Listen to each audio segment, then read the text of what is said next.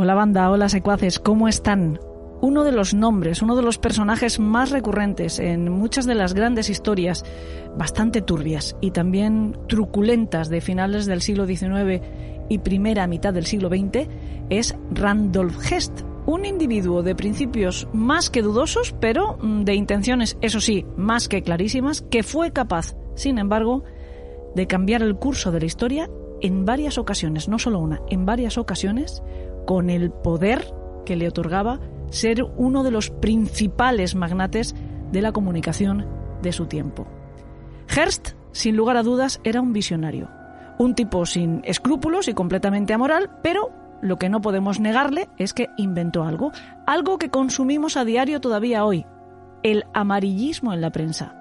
Habrán oído su nombre más de una vez en nuestro programa. Últimamente sonó en la historia de María Tifoidea hace apenas un par de semanas y también en la de la Dalia Negra que pueden seguir, que pueden escuchar todos nuestros mecenas en esa serie que estamos haciendo por entregas Salvador La Roca y quien les habla. Entre los contenidos que hemos decidido liberar durante el confinamiento está este audio que van a escuchar a continuación donde les contamos su historia. Y ya puestos, pues repasamos una de las películas más importantes de la historia del cine, una de las más famosas que se inspira precisamente en él y que valió una enemistad eterna y más que activa entre su director y protagonista, que es Orson Welles, y el propio Randall Hearst. Hola, ¿qué tal? Muy bienvenidos mis queridísimos patrons, mis queridísimos secuaces. Ya saben que cada semana nos proponemos ofrecerles un post sonoro que sirva como ampliación del tema que hemos tratado como principal en el programa de esa semana, ya sea información relacionada directamente con los casos que ocupa la primera plana del programa o con datos subsidiarios que puedan servirnos pues un poco para tener una visión más global de lo que hemos hablado. Esta semana hablamos de la muerte de Vilma Montesi, un caso que existió porque la prensa quiso. No digo que la muchacha no muriera en misteriosas circunstancias o que la hipótesis de la conspiración no sea válida, aunque desgraciadamente me temo que va a ser muy difícil despejar todas las dudas al respecto a estas alturas. Lo que digo es que es un caso que no habría pasado, no habría trascendido del ámbito privado si la prensa no se hubiera hecho eco de aquella manera de él. Un tipo de prensa además muy concreto, la prensa sensacionalista. ¿Saben cómo surge esa manera de hacer periodismo? Pues es lo que me propongo contarles a continuación. La información, la comunicación social y la propaganda, tal y como la conocemos hoy en día, nace y se desarrolla en las dos últimas décadas del siglo XIX. Es por entonces cuando triunfan los nuevos principios que se convierten además en leyes en casi todos los países occidentales y que hoy por hoy entendemos como derechos fundamentales, por tanto, también irrenunciables. Me refiero a la libertad de expresión, a la libertad de empresa y a la libre circulación de la información. Estas tres patas van a conformar las bases que permitirán la evolución de la prensa. La prensa política cede su protagonismo a la prensa de negocios. Surgen los monopolios informativos, muchas manchetas que son de pequeña tirada, van a desaparecer y van a ser absorbidas por otras más solventes que son adquiridas por un reducido número de grupos con muchísimo poder. Se multiplican las tiradas y las ediciones y la prensa empieza a vivir su verdadera época dorada.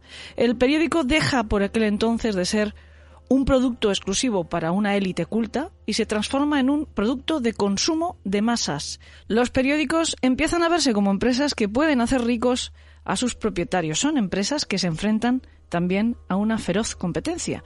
Han de marcar la diferencia si quieren atraer a un mayor número de lectores y, por supuesto, también de anunciantes. Pero además son plataformas de lanzamiento, son plataformas capaces de crear nuevos héroes, de convertir a alguien en una estrella o transformarle en un mito popular. Son capaces de convencer, son capaces de manipular. Y no solo la mente de millones de personas, sino países enteros. La denominación del cuarto poder empieza a tener todo el sentido del mundo. Antes de 1900, personalidades como Northcliffe, Pulitzer o Hearst consiguen organizar en torno a un diario o, en torno a una cadena de periódicos o grupos económicos cuyos tentáculos alcanzan todos los países occidentales y sectores productivos muy muy dispares. Hemos dicho que los periódicos se convierten en productos de consumo, pero ¿cómo lo consiguen? ¿Basta con informar y opinar como se hacía hasta entonces? ¿Cuál es la fórmula del éxito? Y sobre todo, ¿quién descubre esa fórmula? Pues he dicho antes su apellido. Supongo que le suena el nombre de Joseph Pulitzer.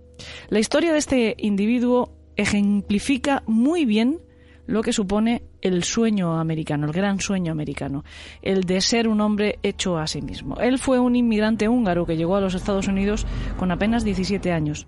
Al acabar la guerra civil, en la que por cierto sirvió, comenzó a trabajar en un periódico pequeñito, local, de habla alemana, para después hacer carrera política. Ocho años más tarde, que ya se había convertido en un prohombre, compró el diario en el que había comenzado y su competidor, fusionando ambos. Empezó a aplicar entonces la visión que él tenía de lo que debía de ofrecer a sus lectores. Un periodismo mucho más populista, con historias de interés humano, de denuncia social, escándalos. Bajó además los precios, permitiendo que cualquiera que quisiera adquirir su ejemplar pudiera hacerlo. Así consigue enriquecerse lo suficiente para dar el gran salto a la gran manzana. En 1883 Pulitzer compró el New York World, un periódico que estaba en franco declive y que supo transformar en muy poco tiempo en el periódico de mayor difusión de todo Estados Unidos, dense cuenta, aumentando su tirada de 15.000 a 600.000 ejemplares, ahí es nada. Bajo su dirección el World revolucionó la prensa. Es el primero en sacar grandes titulares, en incluir tiras cómicas, fotografías y sobre todo contenidos de importante impacto popular, campañas de denuncia política, crónicas de crímenes, revelación de tramas ocultas. Los reporteros del World se metían por todas partes y el más famoso de todos fue una mujer, Nellie Bly, que se hizo pasar por loca para ser internada en un asilo y denunciar el trato que se daba allí a los enfermos. Pulitzer inventó el sensacionalismo y lo que hizo fue abrir un nuevo camino a una nueva manera de hacer periodismo, de información y de denuncia. Eran los llamados muckrakers, los barrenderos que sacaban a la luz la basura escondida. Casi en paralelo a la de Pulitzer, aunque algunos años más tarde surgiría otra figura que cambiaría para siempre la profesión periodística. William Randolph Hearst. Nació en el seno de una familia acomodada de California, que acabaría convirtiéndose en millonaria. Recibió una esmerada educación, tan esmerada como pudo pagar el dinero. Sin embargo, él nunca pudo librarse del estigma de paleto del oeste, por más que fuera su propio complejo el que lo mantenía vigente. De hecho, con estos prejuicios ingresó en Harvard, aunque apenas pisó la clase porque no podía soportar estar junto con los elitistas hijos de la clase alta del este. Él prefería estar en Nueva York y fijarse bien en quien primero fue un ídolo y después su máximo competidor, Joseph Pulitzer. Como era de esperar, acabó siendo expulsado de la universidad y cuando regresó a San Francisco consiguió que su padre le comprara un periódico para él solito, el San Francisco Examiner. Enseguida puso en práctica lo que había aprendido, o su propia visión de lo que había aprendido. Lo primero que hizo fue transformarlo de periódico vespertino a uno de mañanas. En cuanto a los precios, los bajó. A base de talonario, fichó además a grandes firmas, incluso para la literatura del momento y de la actualidad. Grandes firmas de la literatura universal, como Jack London o Mark Twain. Y en cuanto a los contenidos, las páginas se llenaron de titulares espectaculares, de asuntos truculentos y de patrioterismo populachero. Pues lo consiguió.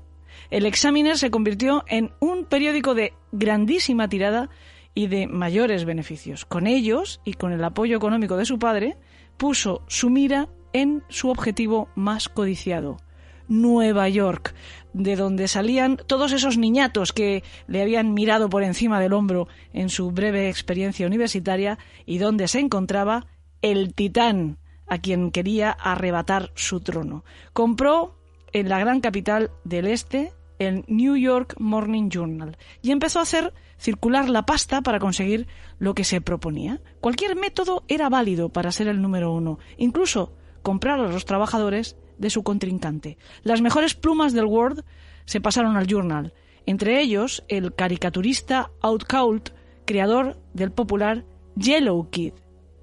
Hearst había inventado el amarillismo. De hecho, de esta tira cómica precisamente de Yellow Kid, del chico amarillo, es de donde viene el término, eso de prensa amarilla. El multimillonario mm, conocía perfectamente los límites morales de su rival. Pero mm, él no tenía nada parecido. Cimentó su periodismo en los sobornos y los chantajes y acuñó un lema que a mí me produce escalofríos. Mis periódicos no transmiten noticias, las crean. El Journal se llenaba cada día de impactantes reportajes de tono muy radical y populista, atacando siempre a los más poderosos. Un momento crucial en la historia de Hearst fue la guerra de Cuba, esta además nos afectó a nosotros, a los españoles. Desde sus medios de comunicación tomó parte muy muy activa en el conflicto y lo aprovechó, por supuesto, para aumentar exponencialmente sus ventas. Hearst fletó tres embarcaciones para el traslado a la isla de una legión de reporteros, de fotógrafos y de material para la retransmisión de las noticias. El Journal en una doble edición de mañana y tarde, alcanzó la increíble cifra de un millón de ejemplares. Para agitar aún más la opinión pública a favor de la guerra y empujar al gobierno a emprenderla, llegó a inventarse una historia lacrimógena sobre una heroína rebelde, Evangelina Cisneros, supuesta prisionera de los españoles maltratada y vilipendiada, cuyo rescate orquestó y financió el propio Hearst, con gran despliegue, por supuesto, de medios. La aventura Contó con una crónica diaria pormenorizada en todas las manchetas de su propiedad. Además, Hearst fue uno de los encargados de señalar a España como culpable del hundimiento del crucero Maine a través de sus numerosos medios de comunicación, avivando de esta forma el fuego. Así las cosas con este gigante dispuesto a arrasarlo todo, pues poco podía hacer Pulitzer sin renunciar a sus principios. De hecho, ocasionalmente así lo hizo. Aún así, pues es casi imposible aguantar el arrastre de las olas cuando pasa un huracán como aquel. En 1911, con la repentina muerte del director del World, pues la batalla por ser el más vendido terminó a favor del millonario californiano. Su imperio llegó a albergar una quinta parte de las cabeceras de los periódicos estadounidenses. Uno de cada cinco periódicos era suyo, así como muchas emisoras de radio y la primera cadena de televisión de ámbito nacional. Pero mayor aún que su imperio era su ambición y también su megalomanía. Llegó un momento en el que Hearst creyó que podría con todo. Se metió en política, pero no fue un hombre coherente, sino que su línea ideológica, que también quedaba reflejada en las líneas editoriales de sus medios, pues dio bandazos hasta estrellarse. Tampoco le ayudó la versión que de él dio Orson Welles en Ciudadano Kane, película que, por cierto, intentó por todos los medios secuestrar y de la que hablaremos en un próximo audio. Tenía la manía compulsiva de comprar arte, cualquier cosa que le ofrecían los marchantes, sin reparar en que la fortuna familiar era finita y que los propios ingresos que le daba eh, su trust de medios estaba en declive. La crisis del 29 complicó mucho más la situación. El descenso de los anunciantes estrechó severamente los márgenes de ganancia de la prensa y la competencia aumentó. En los últimos años había surgido pues los periódicos tabloides que tienen menos texto, que tienen que son aún más sensacionalistas, mucho más baratos y desde luego más fáciles de leer. Y de repente Hearst también quiso ser un hombre de principios. No quiso entrar por ese camino. No admitió sacrificar las costosas plumas de sus carísimos colaboradores, los grandes hombres de la cultura y de la política, a los que había que pagar muy bien y que escribían en sus diarios. No quiso sacrificar su manera de hacer las cosas. Regresaban, desgraciadamente, para quedarse los tiempos del periodismo mal pagado, la rapidez en detrimento de la calidad. Paradójicamente, Hearst se enfrentaba al mismo duelo que él había protagonizado al comienzo de su carrera, salvo que en esta ocasión él estaba en el otro bando, y ese bando volvió a perder. En 1946, al cabo de diez años de una compleja y penosa liquidación, Hearst pudo únicamente recuperar su querido journal, salvado del naufragio, pero nada más. Y sin embargo, nos guste o no, Randall Hearst creó escuela, una que por cierto siguen demasiados compañeros en la actualidad, y ha escrito su nombre con tinta indeleble en la historia del periodismo. Muchísimas gracias por acompañarme mientras os he contado este resumen de uno de los episodios más apasionantes de la historia de mi profesión del periodismo. Espero que a vosotros también os haya resultado igualmente interesante. En unos días tendremos listos un nuevo audio. De nuevo contaremos con, con la colaboración de Salvador La Roca porque vamos a hablar, como os he dicho antes, de cine de nuevo, en este caso de un clásico de Ciudadano Kane. Y así rematamos la información que os hemos dado sobre este personaje tan interesante, William Randolph Hearst. Lo dicho, en unos días un nuevo audio en este Patreon, pero ya sabéis, mañana martes tenemos entrega de Los Asesinos del País de los Horrores y el jueves el programa principal, El en el País de los Horrores. Esto es un no parar, no os podréis quejar. Un beso a todos.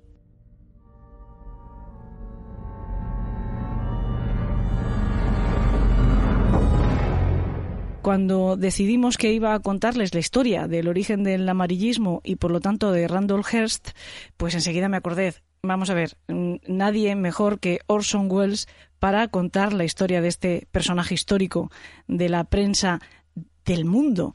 Y enseguida llamé a Salvador La Roca. Le dije, Salva, tienes que ponerte las pilas y revisar tus conocimientos sobre el tercer hombre. Unas cinco horas más tarde. El tercer hombre no, el ciudadano Kane. ya, por eso que unas cinco horas más tarde eh, descubrí mi error, mi despiste y te mandé otro mensaje que te dije que no va a ser el tercer hombre, que es Ciudadano Kane, pero llegué tarde y habías visto el tercer hombre, así que te has pegado pues una, iba a decir sobredosis, ¿no? Sería la, palabra correcta de Orson Welles en los, en los últimos días, ¿no? Sí, bueno, lo primero que quiero decir es reivindicar que quiero un contrato de una vez, porque esto de hacer así horas extras un fin de semana no mola, ¿eh? Venga, va. Muy este, mal. este mes te pago el doble. Bueno. ¿Ya está? Creía que ibas a ser más duro negociando. Ya seré más duro negociando. Lo que pasa que no quiero que los demás colaboradores conozcan mis triquiñuelas para negociar. No te preocupes, venga, va. Por ti vamos a duplicarles el sueldo a todos. Pero solo este mes. ¿Te gusta? Es que soy así de generosa. bueno. ¿La tabla del cero te la sabes? Sí, sí, sí, por eso la aplico con tanta facilidad, la tengo totalmente controlada.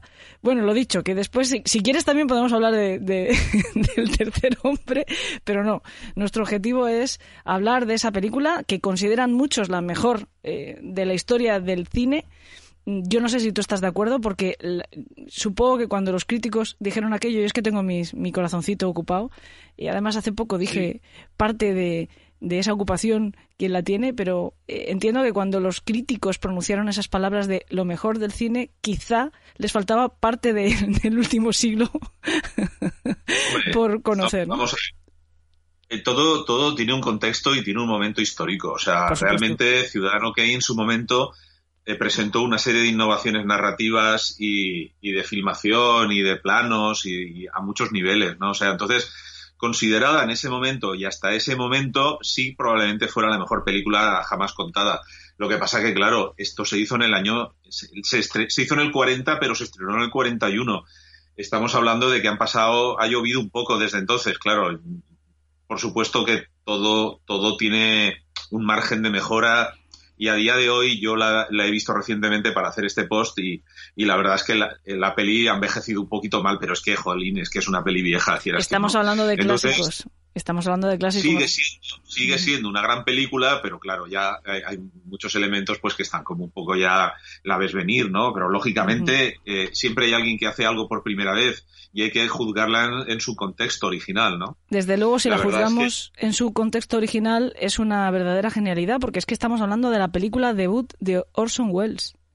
Y que de la primera película que...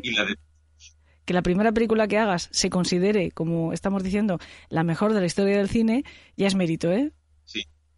Y ganó, ganó el único Oscar que tiene por ella.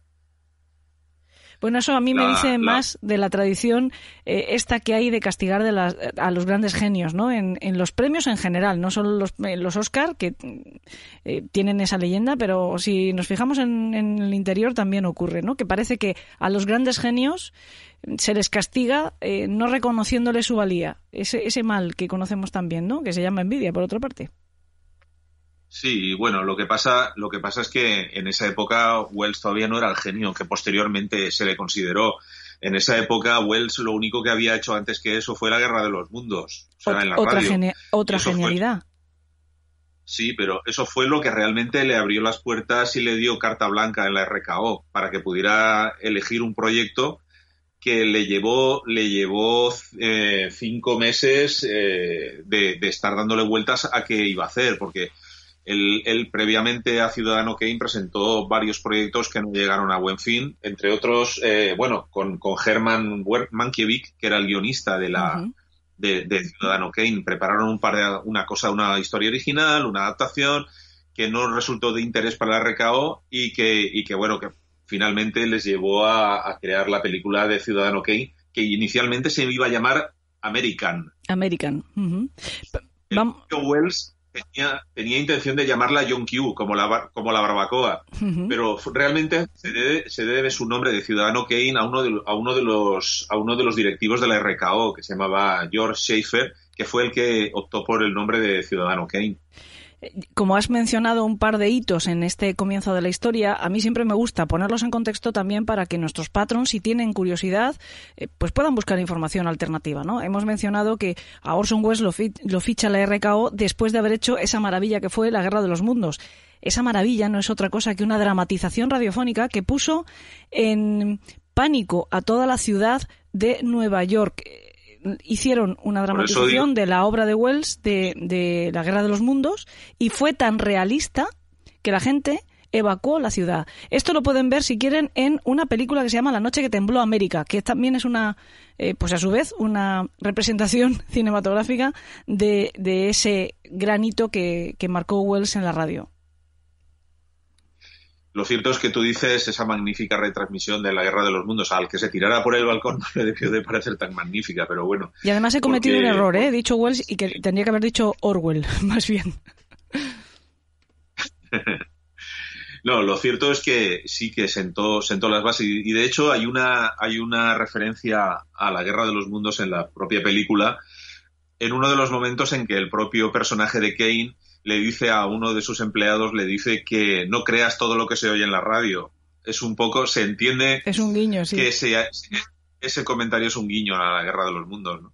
También has mencionado que él presentó, antes que el, que el guion que finalmente se aprobó de Ciudadano Kane, un par de proyectos. Uno de ellos, el, con el que él realmente quería entrar por la puerta grande del cine, es En el corazón de las tinieblas pues vamos a dar otra referencia a nuestros, a nuestros patrons. En el corazón de las tinieblas es la novela en la que se basa Apocalipsis Now.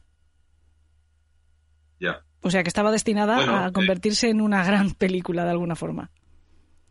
De lo cierto, lo cierto es que esta, esta película a día de hoy ya no existe. Se Ciudadano Kane, ya volvemos, volvemos ya a hablar de la película que nos va a ocupar. Ya me dejo yo de referencias paralelas. Hablamos de Ciudadano Kane. Ciudadano Kane no existe ya no existe, ya no existe. Los negativos se quemaron en un, los negativos originales se quemaron en un incendio en los años 70, con lo cual ahora las únicas copias que quedan son las, las de comercialización prácticamente, ¿no? Esto, el tema, el tema de esta película es peliagudo porque como tú perfectamente sabes y por esto hacemos este Patreon, está basado en, el personaje de Hearst. y, y, eso en su momento era un poco tocar temas mayores. De hecho, la peli se rueda en el 40, pero se tarda un año en estrenarse porque hay bastante controversia con, la película en sí por, las similitudes que hay entre el personaje de Kane y el personaje de, de Hearst. Y, hay censuras y hay revisiones y para evitar que le metieran las narices en, la película, él dijo que durante un montón de meses estaban ensayando para evitar que nadie pudiera ver qué estaban haciendo, ¿no? Pero lo cierto es que sí, que, se basó en el personaje de, de, Hearst y eso le trajo problemas. En, en, principio, ¿por qué elegir a Hearst y no inventarse una historia cualquiera? Hay varias versiones. Una de ellas indica, hace, dice que, que bueno, fue el propio Orson Welles el que creó la idea de adaptar a ese personaje. Y otra de las opciones es que fue Mankiewicz el, el, el, que realmente decidió que fuera él por una antipatía personal, ya que en una de las fiestas le dijo que, lo echó el propio Hearst de, la fiesta por, porque era un borracho y este tío nunca se la perdonó y dicen que el motivo de elegirle a él para hacer la película fue un poco la venganza, ¿no? Hay otra cosa. Lo que pasa es que en esta... Sí, sí, continúa. No, quiero comentar yo algo, pero termina, termina lo que estabas diciendo. No, no, que, no es la única referencia que hay a personajes reales aquí, ¿no? O sea, el, tema es que se retrata bastante paralelamente lo que es la vida de Hearst con la de, con la de Kane. incluso algunos temas un tanto escabrosillos en su momento, como fue la propia desaparición de, una de las escenas eliminadas, mejor dicho, hace referencia a un personaje real que murió en una de las fiestas de, que, daba, que daba Hearst y de eso quizá tú puedes hablarnos también. Que murió porque, porque el propio Hearst le, disparó un tiro. Yo quería decir que Mankiewicz, además de esta anécdota que tú has contado, que probablemente tenía una inquina personal en contra de Hearst porque Hearst le había echado una fiesta, hay que decir que antes de convertirse en guionista fue periodista en Nueva York, en los años 20 más o menos, es decir, en, en plena guerra entre Joseph Pulitzer y, y Randolph Hearst. Eh, guerra muy sucia porque Hearst se las gastaba, como habrán podido escuchar eh, pues nuestros Patreons en el último, en el anterior, eh, post sonoro, donde contábamos esa historia, se, las gastaba con avalorios. Él no tenía escrúpulo de ningún tipo y a base de talonario, pues le levantó casi todas las grandes firmas que tenía Pulitzer, se las levantó y se las, se las quedó él, se las llevó a su periódico.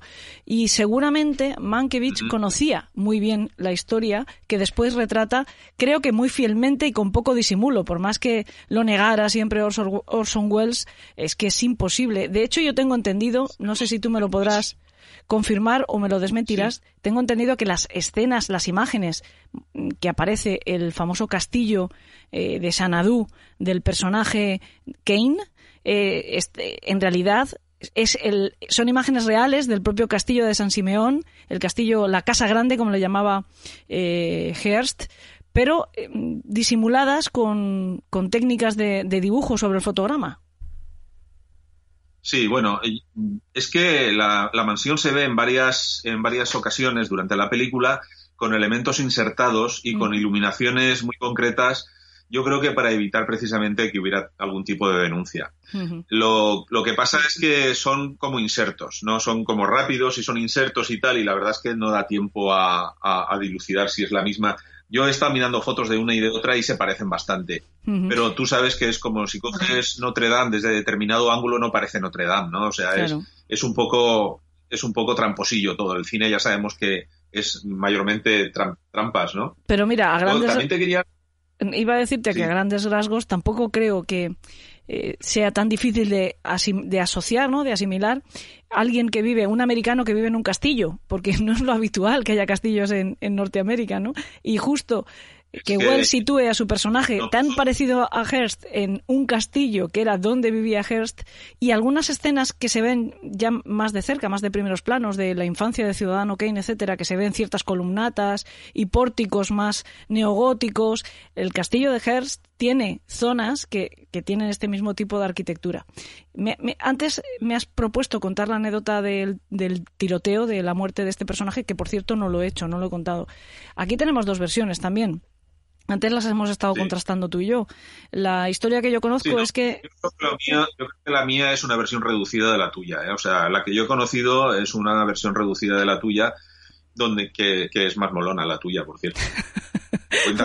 No sé si es molona o no. Pero bueno, lo que, lo, que cuentan las crónicas es que se celebraba una fiesta, Hearst daba una fiesta en honor a un, a un pionero de Hollywood, a Thomas H. Hines, que por cierto es el creador del western, por como anécdota comentamos, daba una fiesta en su honor por su 43 cumpleaños, era el cumpleaños de este, de este creador, en el yate que tenía Hearst, que se llamaba Oneida, y en un momento determinado, por aquella época, Hearst ya estaba con Marion Davis. Marion Davis era una aspirante actriz o actriz que no llegó a consagrarse, muy jovencita, es el típico amor de, edad madura, él se llevaban 34 años, él estaba aprendido de esta muchacha hasta el punto que intentó convertirla eh, por todos los medios en una estrella, compró una productora, eh, prácticamente sobornó a todos los grandes productores de Hollywood, pero por lo que fuera, ella no triunfó.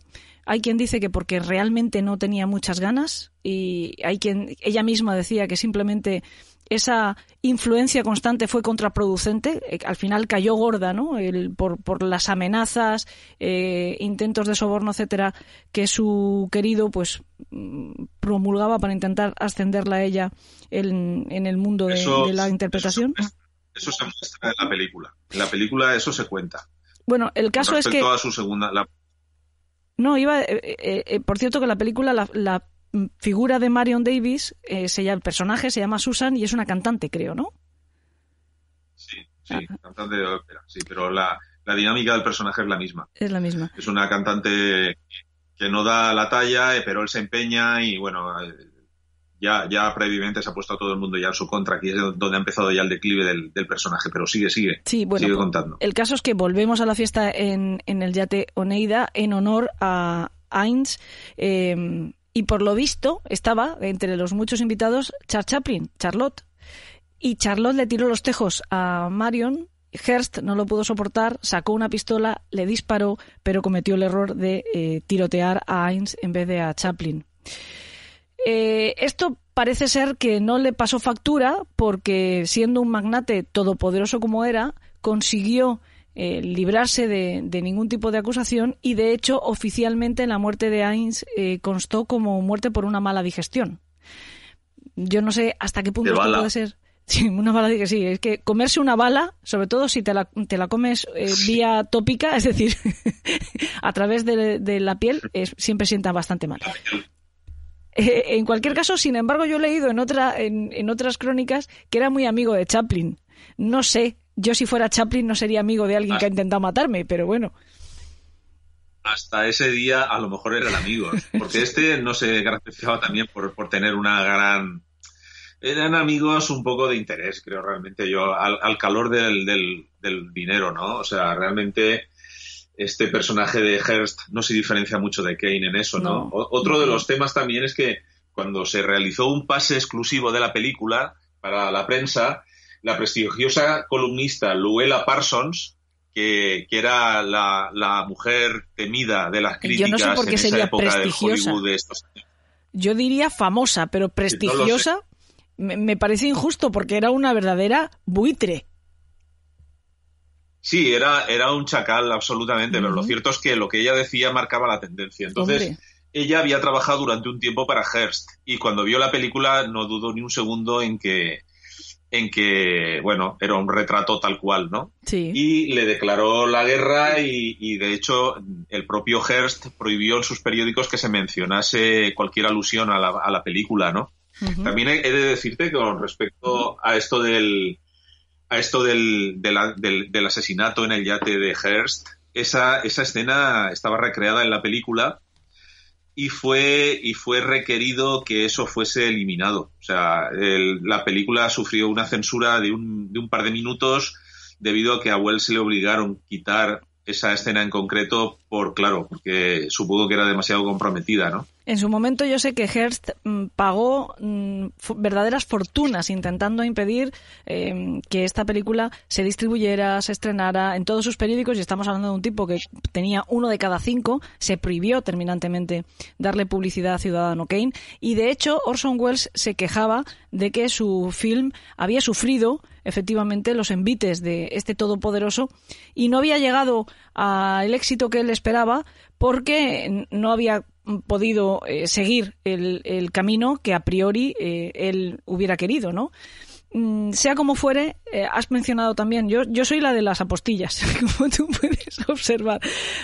hemos mencionado a Luela por, por, también situar a nuestros Patreons. No sé si habrán visto una película que a mí me parece divertidísima, que creo que es de los Coem, que se llama Ave César, que va del Hollywood de los años 40 o algo así, ¿no? Que está protagonizada por por Josh Clooney. Ahí salen dos personajes que son dos hermanas gemelas, que son cronistas de, del corazón, de, de los entresijos que se manejan en el Hollywood dorado.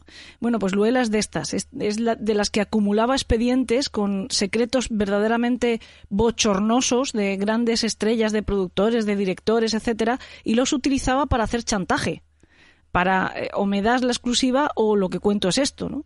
Y aprovechándose de esos archivos, Hearst la contrató, la contrató, pasó a formar parte de sus filas y em, la utilizaba como, pues eso, como arma arrojadiza para lo que tú estabas comentando, ¿no? Para intentar hacerle el boicot a Orson Welles y a Ciudadano Kane. No, lo cierto, lo cierto es que eh, era un poco eh, era un poco absurdo lo cierto es que la película presentaba no solamente, al margen de que la historia fuera en sí controvertida, la, película innovó técnicamente en un montón de aspectos, ¿no? Eh, por ejemplo, eh, hoy en día todo se hace, toda la manipulación es digital, pero, por ejemplo, en el principio de la película eh, pretendían que, se tuviera una textura muy concreta la, cinta y se, utilizó un, sistema que era arrastrar granos de tierra por el negativo y arena para que lo rayaran y para que lo envejeciesen, ¿no? Qué curioso. Que hoy en día eso, eso no era, no, es lo, o sea, eso ya no se hace, ese tipo de cosas. Es como lavar los vaqueros a la piedra, prácticamente. Pero aquí lavaron el negativo. Tanto fue así que algunos, algunos exhibidores les devolvieron la copia pensando que es que estaba mal. no estaban preparados para esas modernidades. hay, hay un momento, hay un momento en que, en que cuando Kane da su discurso inicial, la audiencia es una fotografía. Están todos muy atentos porque no se pueden mover realmente porque es una foto. Luego también utilizó lo que se llama la, la profundidad de campo, no utilizó tanto el scroll lateral como hasta entonces y también utilizó mucho el contrapicado, que no se utilizaba en Hollywood en ese momento porque resulta que todos los sets donde se grababan las películas no tenían techo porque allí se ponían los micros y todo el tema, ¿no? Entonces, él le gustaba, era mega fan del contrapicado y lo que hacía era que ponía una sábana muy tensa para que pareciera un techo y encima de eso ponía los micros y así no se perdía ganancia, ¿no? El, el, sonido. De hecho, llegó a hacer incluso zanjas en el suelo para que la cámara se hundiera y pudiera coger más contrapicado todavía. O sea que, bueno, vamos, que se te veía hasta si llevabas el forro de los pantalones descosido. Le me gustaba, le tan abajo que ponía la cámara. De hecho, a mí me parece a veces incluso pelín abusivo del contrapicado. Pero bueno. Sí, pero bueno, eran descubrimientos de la época y se abusaban. No, y, sobre todo. También hay una cosa lo que él persigue con, con esos contrapicados, eh, concretamente en Ciudadano Kane, lo consigue absolutamente y es esa sensación de hipermagnitud de, del personaje, que se supone que es un magnate todopoderoso y déspota, etcétera, y el contrapicado te da todo el tiempo ese lenguaje, no esa, ese mensaje nosotros en el mundo del cómic tenemos lenguajes con la cámara también. Esto es muy conocido. Si quieres magnificar a un superhéroe, le pones la cámara abajo y entonces parece mucho más poderoso. Si lo pones pequeñito, le da sensación de soledad. Si le pones. En fin, hay un montón de recursos que utilizamos en el cómic que también se utilizan en el cine. Y claro, cuando descubres un recurso nuevo y en ese momento era época de experimentación, abusas un poco de él, es un poco inevitable y él lo hace. De hecho, también utilizó una técnica que es un poco, hoy en día eso no se hace ya, que es que él cortaba algunos elementos del decorado por la mitad para pasar la cámara a través de ellos.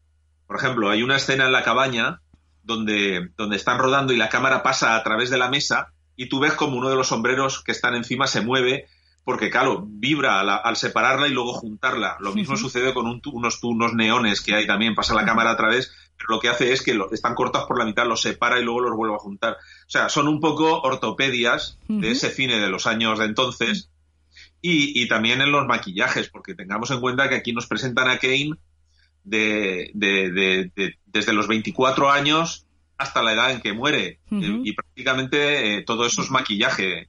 Dice que les costaba tanto, las malas lenguas dicen que les costaba tanto ponerlo guapo como ponerlo mayor porque Orson Welles no era, no era Rojason precisamente. No, no era un era, era un tipo, pues, claro, y, él cuando, cuando Kane es joven, pues lo, tienen que poner seductor, delgadito, en fin, una serie de cosas, y luego cuando, y cuando era mayor, pues también le tienen que añadir unas siete palmos de papada y tripa y de todo. Bueno, esto suponía que empezaran a maquillarlo a las dos y media de la mañana, ¿no? Se, se hacían grandes, grandes alardes de, tiempo y de técnica para poderlo envejecer y llevar todo ese rango de años, ¿no?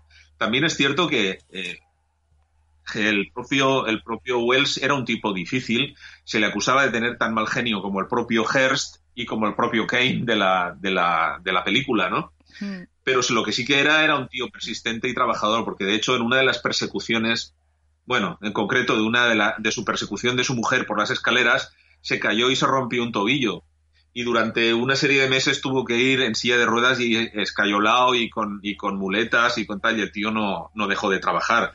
En ese sentido era un auténtico currante. Y otra de las escenas en las que cuando su segunda esposa le abandona, él destroza la habitación completamente, la destroza él con sus propias manos y acabaron ensangrentadas. Es decir, que el tipo se lo tomaba en serio, ¿eh? O sea, él, él iba con todo.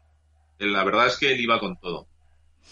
Dinos cómo muere, no creo que esto se pueda considerar spoiler, hablando, como estamos hablando de una película de los años 40 que es todo un clásico del cine. Entonces yo supongo que se puede hablar del final. Eh, dinos cómo muere Kane. Más que nada porque como se rodó muchos años antes de la muerte de Hearst, igual hay coincidencias e incluso podemos suponer que... Hombre,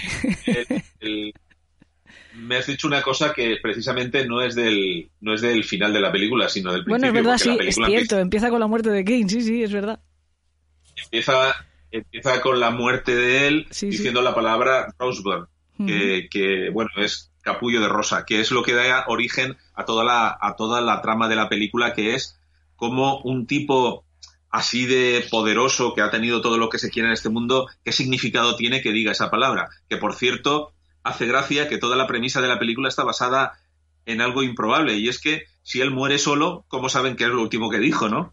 Dice que cuando le recordaban, cuando le recordaban este detalle al propio Wells, él decía callar, callar, que nadie os oiga, ¿no? Como si Claro, porque realmente él cuando muere está solo y entonces cuando ya a partir de ese momento empieza la película. Él muere en su mansión en Sanadú, aquí llamada Sanadú.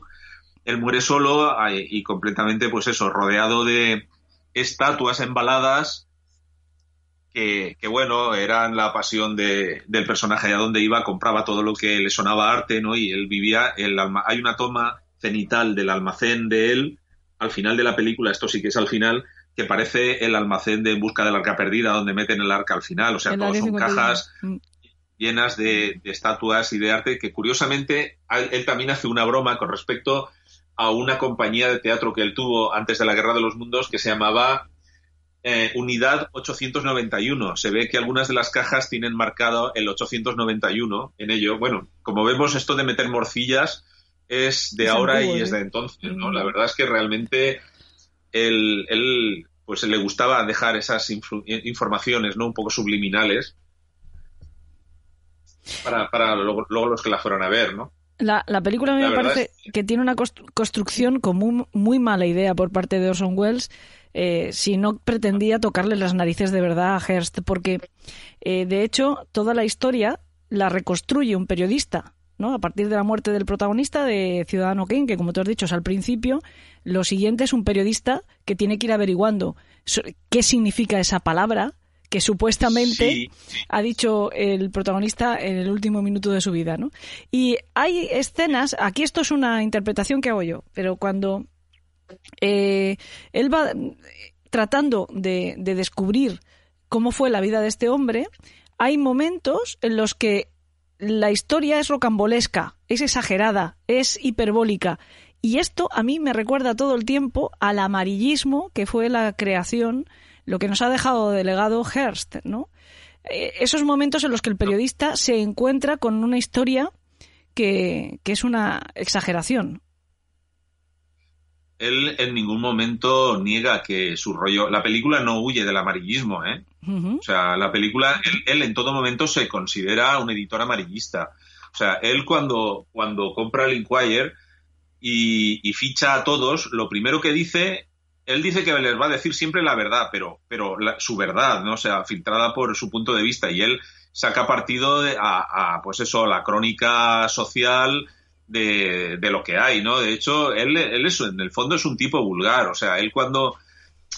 Él pone en marcha el negocio y se dedica a vivir la vida. O sea, cuando crea el Inquirer y le, y le roba la competencia a todas las grandes firmas, da una comida para, para, decirles a todos que se pida de vacaciones indefinidas. Y entonces él contrata a todas unas coristas que dentro del propio restaurante, aquí restaurante, previamente iba a ser un burdel, pero los, propios productores de la película no le permitieron hacerlo así. Y daba una fiesta para todos sus empleados con las chicas para despedirse en plan triunfal, porque este tipo lo hacía todo en plan triunfal. Lo de él era, pues eso, siempre era avasallador, ¿no? Sí, sí, sí. Sí, él cuando desaparece, eh, sus íntimos colaboradores, tanto el tutor que él tiene, bueno, podemos contar un poco, a lo mejor si quieres, mm, porque estamos hablando de la película, pero podemos, creo que creo que debería de contar un poco a grandes rasgos lo que cómo es la película para la gente que no la haya visto, ¿no? Sí, porque la, sinopsis viene a ser la, la, propia vida de Hearst que hace poquito la hemos más o menos bocetado, ¿no? En la historia del amarillismo es también la biografía en parte de, de Hearst, aunque haya cosas que no que, se quedaron en el tintero porque no tenían tanto que ver. Pero bueno, pues la sinopsis es esa, pero ¿cómo lo narra, no? ¿De qué manera ese argumento eh, nos lo traslada Orson Welles? La película empieza con una especie de crítica social, de, sociedad, en donde nos dice que eh, nos presenta el castillo, nos habla del hombre intocable, del hombre que tenía el poder más grande de la tierra, etcétera, etcétera, que vive solo en su castillo y está anciano ya y está mm, agonizando, ¿no? De hecho, es cuando él muere y dice esas palabras, eh, Rosbad, es cuando a partir de ese momento todo el mundo se pregunta qué habrá querido decir con eso se convierte en el boca a boca de, todo el amarillismo, ¿no? De todo el mundo quiere saber qué quieren decir esas palabras, porque es una incógnita total. Entonces, a partir de este momento que ya sabemos que ha muerto en Sanadú, eh, nos, nos, empieza a narrar la historia desde el principio. Hay varios flashbacks, la historia salta en varios momentos en adelante y en atrás, pero bueno, nos presenta a unos padres mm, humildes tirando a pobres, más a pobres que humildes, en donde tienen a un niño, tienen a un hijo que viven en una cabaña en, las montañas. Y por lo visto, eh, por una deuda que le, de, de, algo que le deben a los padres, una persona que, en su testamento les, les cede, les deja en, testamento la, una mina de oro supuestamente agotada que no tenía un gran valor, pero era lo único que el hombre tenía y para pagar su alquiler les deja eso, ¿no? Bueno, después de un segundo vistazo resulta que la mina de oro todavía es vigente y que es la tercera mina de oro más importante de la Tierra. Con lo cual, de momento, los Hearst, digo, los, los los Kane, se encuentran con un montón de pasta. La madre, una mujer severa, y para evitar la influencia del padre, que no es que sea precisamente el tío más culto del mundo, lo que hace es que contrata a una especie de tutor que se lleva al niño a Nueva York. Esta es la premisa principal. Esa persona va a acompañar a, Kane toda la película, no por amor, eh, sino porque, bueno, era su trabajo, porque el propio Kane se lo pone difícil en muchas ocasiones, porque lo expulsan de muchos colegios, de hecho de todos, por rebelde y por, bueno, por, por pues por eso, ¿no? Por, un tipo subidito que hace lo que le da la gana porque se lo puede permitir, ¿no? Entonces, llega un día que este descubre que el periódico es el futuro y compra, eh, ve quién, que, la competencia vende mucho, pero considera que eso es aburrido y compra un periódico eh, en vez de dedicarle a los negocios, a lo que sea, no, lo que hace es comprar ese periódico que es el Inquirer, le roba todas las firmas y cuando ya tiene el periódico funcionando, él se pira y se casa eh, durante esas vacaciones con la, con la sobrina del presidente de Estados Unidos. Ese primer matrimonio va mal, se distancian y él acaba juntándose con una chica que, bueno, le gusta cantar y tal, pero no tiene grandes luces, es una mujer que no tiene grandes luces y, que él, pese a todo, se empeña en que triunfe poco menos que comprándole un palacio de la ópera y una ópera a su, para, para que ella se luzca. Pero ni, ni, evidentemente nos queda por el lenguaje del cine claro que ella en ningún momento ni va a ser ni, ni lo es, ni tiene posibilidades de ser una estrella porque no tiene la voz adecuada, sus profesores se desesperan dándole clases. Y bueno, esto acaba que las presiones que él tiene sobre ella y sobre sus inmediatos, digamos, compañeros, amigos, entre comillas, todos le acaban abandonando. ¿no? La mujer se va, su mejor amigo se va, su tutor, en fin, todos, todos los que durante toda la vida le han ido acompañando le van, a, le van abandonando paulatinamente hasta que él se queda completamente solo, ¿no? Y así ese es el resumen de la película que es un poco lo que le pasó al propio Hearst. Es lo que le pasó. El comienzo no es igual. Eh, él nace ya rico. Los padres son ricos porque es el padre el, que encuentra un primer yacimiento de oro, le va bien, y a partir de ahí adquiere varias minas de plata y de oro que resultan ser, pues no sé si la tercera más importante del mundo o algo parecido.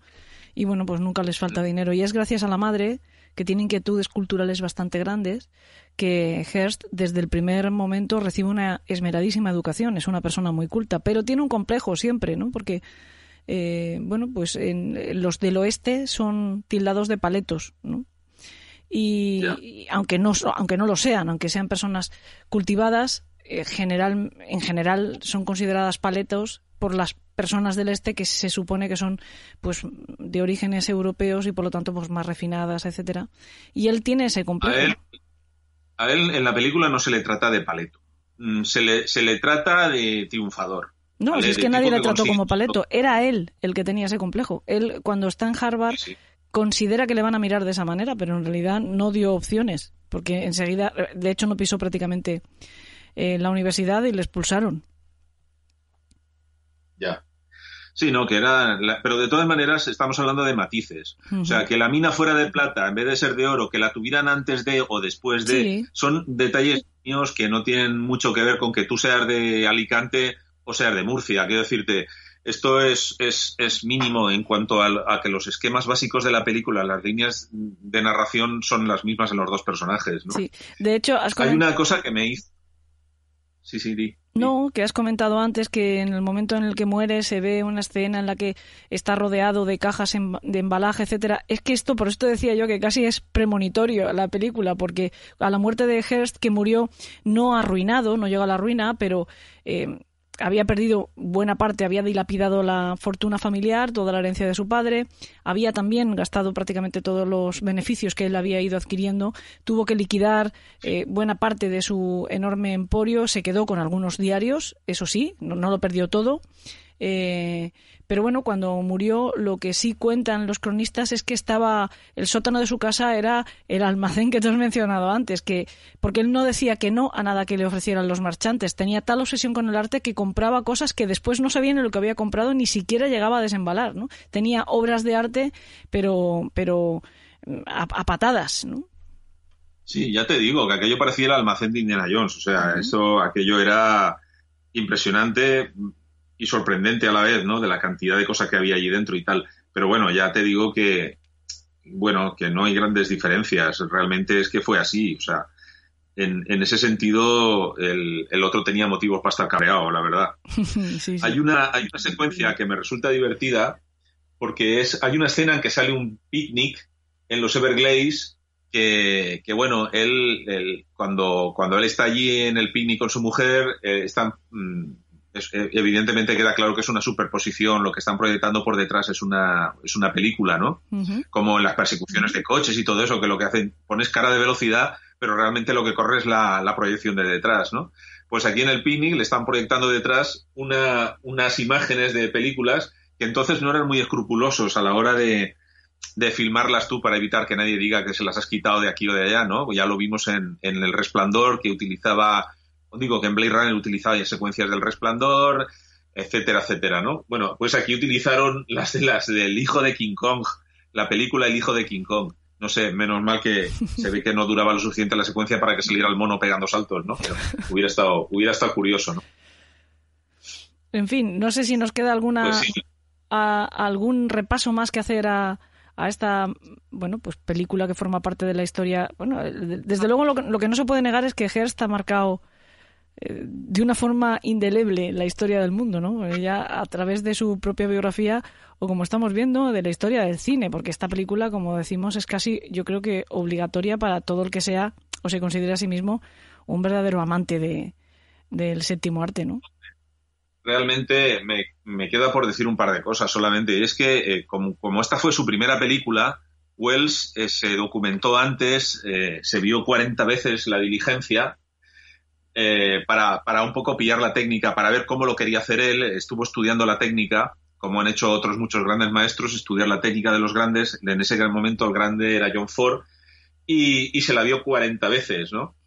La verdad es que son unas cuantas. y, y, tú me preguntarás, y bueno, vale, Ciudadano Kane es un, es un clásico del cine, eh, conocido por prácticamente perros y gatos, aunque no lo hayamos visto, por lo menos el nombre lo conocemos, ¿no? Sí. Pues y dirás, pues fue un éxito. Y yo te diré, no, no lo fue. Tuvo pérdidas. La película no tuvo ningún éxito en taquilla.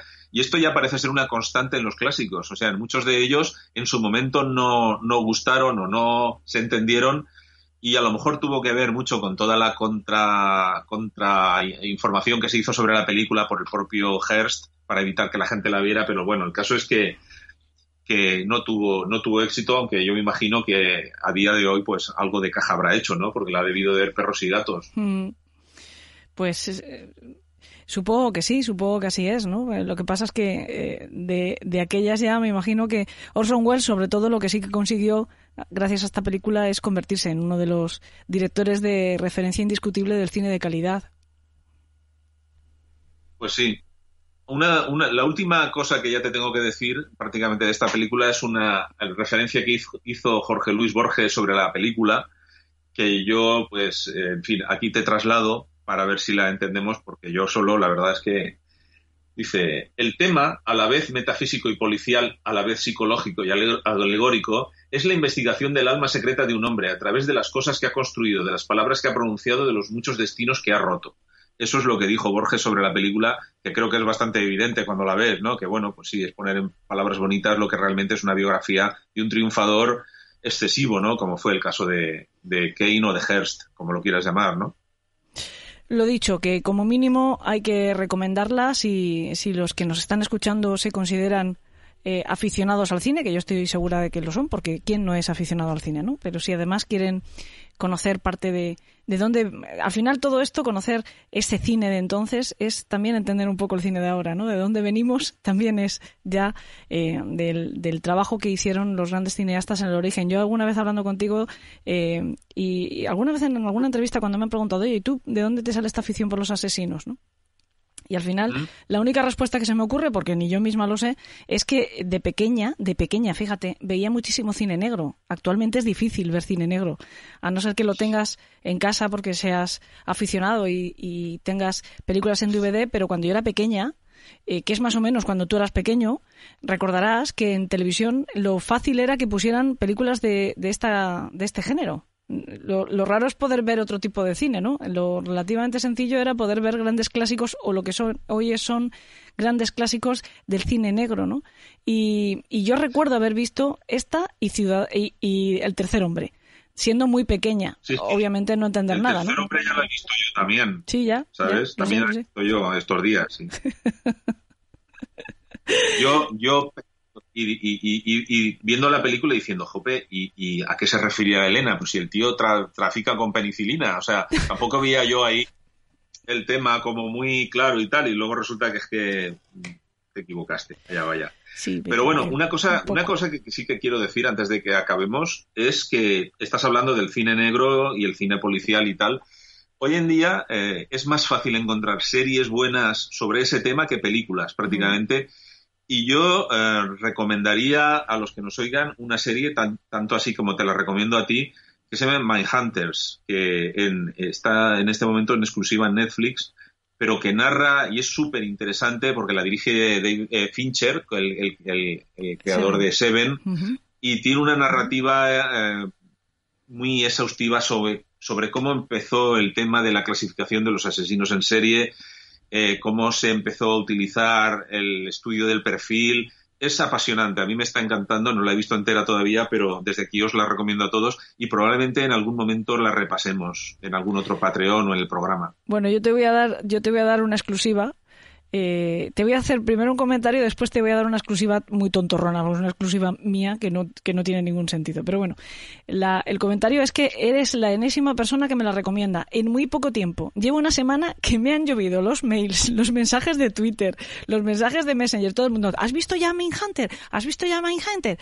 Y todavía no, pero ya me he comprometido a verla. Y ahora la, eso que yo llamo exclusiva, por llamarla de alguna forma, que yo voy a hablar de esa serie dentro de poquito con, con nuestro querido David Moulet en su programa La Constante, porque me lo ha pedido. Y, bueno, pues obviamente pues ya estoy yo pendiente para ver la serie. Estoy segura que me va a encantar, porque tiene muchos ingredientes que, así me lo, me lo hacen sentir, ¿no? Y, y, bueno, cuando yo la vea también, si quieres, lo comentamos aquí. Vale, y acuérdate de comprar unas pastillas para la tosa Cosme. Sí, pobrecito, pobrecito mi abuelo. Es que esto de grabar, es que esto de los Patreon, como estamos como en casa, estamos todos juntitos aquí hablando de cualquier manera, ni nos preocupamos por guion, ni nos preocupamos por edición, ni nos preocupamos porque no ladre Chuy, ni nos preocupamos porque no tosa mi pobre perrito Cosme, que está, está, está huelete, está huelete y por eso tose. No nos preocupamos nunca de nada. Esto es una cierta libertad que he de decirte algo. A mí me hace sentir incómoda porque yo eh, soy muy cuadriculada. Para los temas de la radio soy muy cuadriculada. Yo llevo mal esto de los podcasts. Yo soy muy de radio con mi eh, técnico estupendo, que es el que me sabe a mí llevar en vereda, con mi control de sintonías, etcétera. Y esto de abrir micro y hablar y hablar, hablar yo lo llevo fatal. Y el, Patreon me está sirviendo un poco de entrenamiento para abrir mi mente a otras, claro, perder el miedo y sobre todo abrir mi mente a, otras posibilidades, ¿no? Y, pero eh, para mí es incómodo, es raro, ¿eh? De hecho, supongo que nuestros Patreon me lo notarán, ya me lo dirán, ya me lo dirán, porque afortunadamente, eh, tanto los secuaces como nuestros secuaces, que además son mecenas, son exigentes y, desde, y no se callan las cosas, ¿eh? Nos las hacen saber, nos hacen saber cuando estamos bien, que eso es siempre de agradecer, pero también cuando estamos mal, que también es de agradecer también es de agradecer. Eh, y yo aquí en el Patreon debe de notárseme rarita. debe de notárseme rarita. Muchas gracias por dejarte explotar de esta manera en los últimos días. Vale, ya, ya lo pagarás. Ya. lo pagaré, ¿no? Bueno, yo ya te, Jolín, te he subido el sueldo el doble. Qué exigente eres. Bueno, muchas pues, gracias. Un beso, chao. Hasta luego.